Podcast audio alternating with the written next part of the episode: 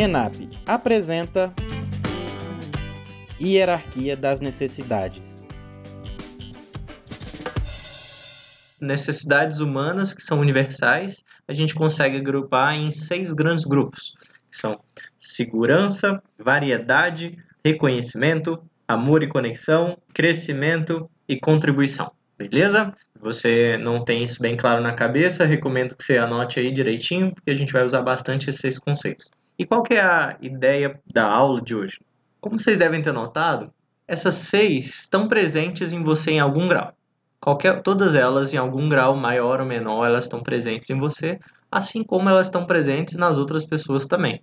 E aí, um exercício excepcional de autoconhecimento é você ordenar de acordo com seus valores, com o que você pensa, o que você acha, qual é a ordem desses aí. Se você escolhe desses seis, se tivesse falado assim, cara, para mim o mais importante é tal.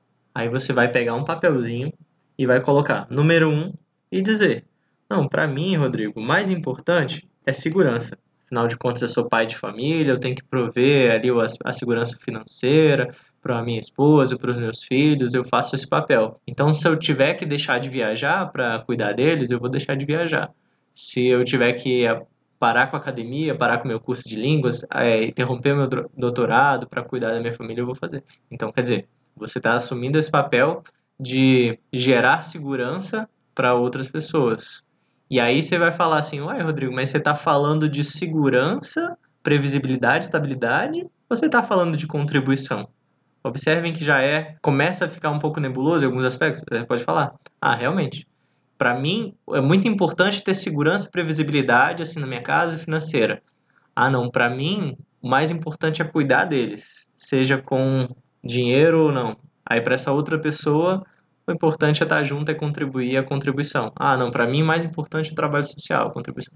Aí você vê a outra pessoa fala assim: "Ah, não, Rodrigo, para mim de jeito nenhum. Para mim eu tenho que viajar, eu tenho que conhecer coisas novas. Imagina passar a vida inteira fazendo sempre as mesmas coisas. Para essa outra pessoa, a variedade vai ser mais importante. Mas observem que todo mundo tem um pouquinho dessa. Às vezes você, a gente julga, né? A gente pega, olha aquele colega de trabalho que está há 25 anos na mesma função, no mesmo local, na mesma baia. Quando viaja, viaja para o mesmo lugar, quando vai para o restaurante, pede o mesmo prato. E você fala assim, nossa, que acomodado. Mas verdade é porque às vezes a necessidade de segurança dele está bem presente, né? E você tem uma necessidade de variedade maior. E ao mesmo tempo, de repente, essa pessoa olha para você, olha para outra pessoa que estava julgando e fala assim: Nossa, mas esse fulano não para. Ele vai ficar pulando de setor em setor, de, de trabalho em trabalho, nem namoro ele não para, ele vive conhecendo pessoas novas, enjoa rápido. Que essa pessoa às vezes tem uma necessidade de variedade muito grande, maior. E tá tudo bem, tá tudo certo.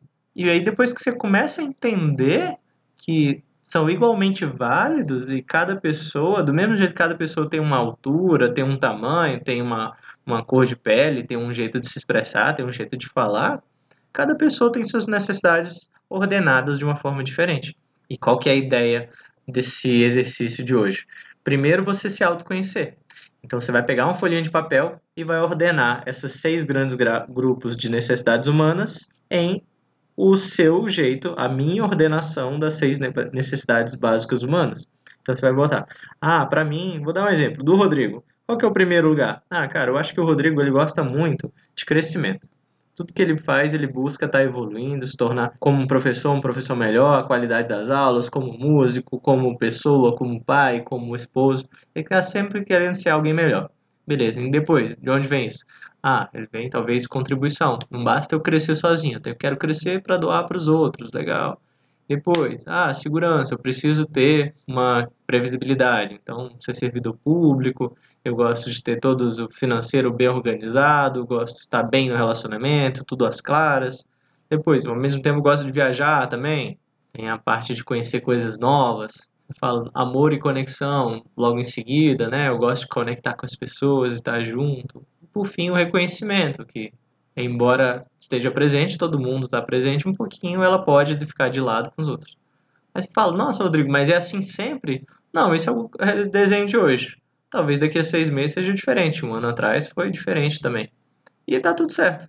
Tem pessoas que, às vezes, na fase de solteiro, tem uma variedade, tem uma necessidade por variedade muito grande. Então, vão querer viajar, vão querer conhecer coisas novas.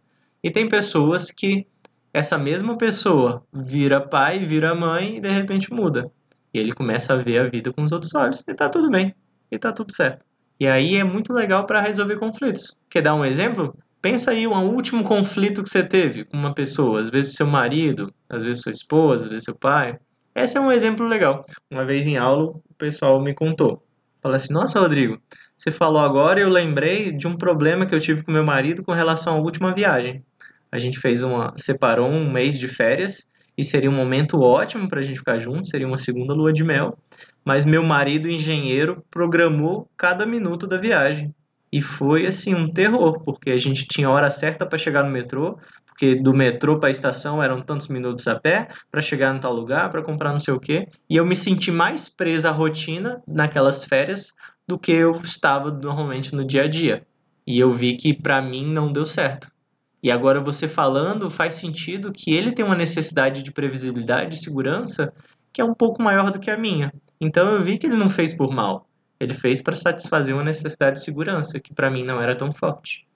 E ao mesmo tempo ele brigou bastante comigo quando eu queria conhecer coisas novas, quando eu queria fugir ao roteiro, quando eu queria me é, andar na rua sem rumo, porque eu queria me surpreender. E para mim, no caso, o sentimento de variedade superava a necessidade de segurança. E agora ficou claro que não tem certo e errado.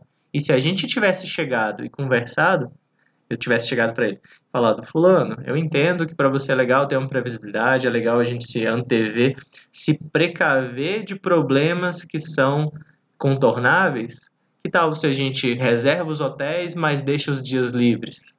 Ou então a gente faz uma lista de 20 atrações que a gente quer conhecer na cidade e faz, sei lá, 5, 10, de acordo com o interesse do dia. Dá um grau de flexibilidade. Assim poderia ter resolvido o conflito que satisfazia a necessidade de segurança de um e a necessidade de variedade do outro. Conseguem ver isso? Pensa aí, dever de casa de vocês.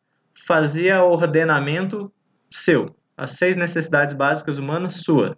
Depois, segundo dever de casa, pega uma pessoa próxima e faz de acordo com a sua percepção qual é a ordenação dela. Você vai falar, ah, para o meu marido, primeiro lugar é isso, tal, tal, tal. E aí agora chega o momento mais legal. O terceiro dever de casa, você vai pegar esse ordenamento do seu marido, da sua esposa, do seu pai, de sua mãe, do seu filho e vai mostrar para ele, vai conferir com ele e vai falar: olha, essa é a percepção que eu tenho sobre você. É isso mesmo? E aí é um momento super legal de conhecimento, porque você vai ver que às vezes você achava uma coisa e não é bem assim. E aí você vai ter a oportunidade também de revisar toda essa matéria, explicando para alguém, que é algo sensacional, e aí o exercício 4 é você pedir a essa pessoa que faça um ordenamento seu na perspectiva dela. E aí você vai poder confrontar o que você é de acordo com o que você vê e o que você é de acordo com o que as outras pessoas veem. Outro exercício bem legal. Faz sentido isso aqui? Então é isso aí, pessoal. Espero que vocês tenham gostado.